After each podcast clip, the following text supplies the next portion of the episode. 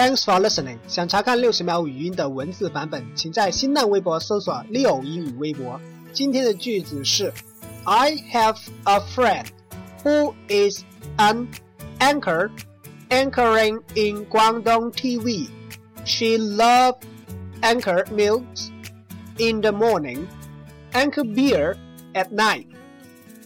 I have a friend who is an anchor anchoring in Guangdong TV. She loves anchor milk in the morning, anchor beer at night. 这句话当中有四个 anchor，分别是什么意思呢？